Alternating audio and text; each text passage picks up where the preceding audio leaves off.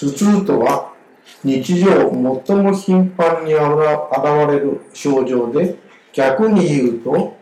人の心身の故障の中で時によって頭痛を全く起こさないというようなものはないと言っても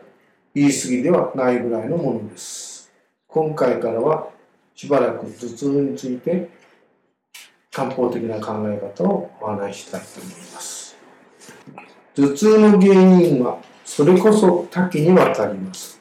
現代学的には頭部の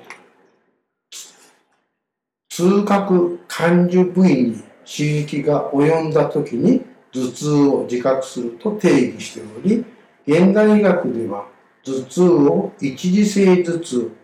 言い換えれば機能性頭痛と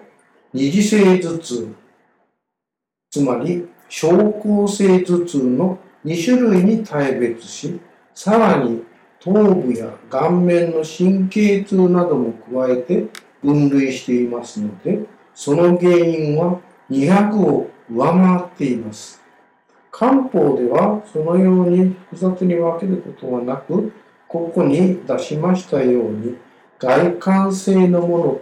内傷性の頭痛と2種類に大別して弁証をいたします。頭痛を種類別に分類し、その発症基準、すなわち腸に従ってそれらに用いられる常用処方を整理したのがここに出してある図です。まず頭痛が風、寒、熱、湿、燥、気といった自然界にあって外から人体に侵襲して人に病を起こさせる陸陰の邪によるものを外観性の頭痛と言っており、この外観性の頭痛と内傷性頭痛といって、喜怒哀楽やストレスなどの心因性のもの、および体質とか生活の節制、誤った生活態度とか生活習慣などの原因になって生じる内傷性頭痛とに対別し、さらに発症の詳しい状況や内傷のあり方とか体質の強弱なども考慮して発症の原因や状況を把握して治療の方剤を決めるようになっています。まず、外感性頭痛についてです。外感性頭痛とは、冬の寒さ、夏の暑さ、日照りや、あるいは梅雨時の湿気などの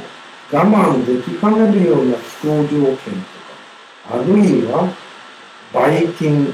ウイルスなどの病原体が外から侵入してきて、風邪とか、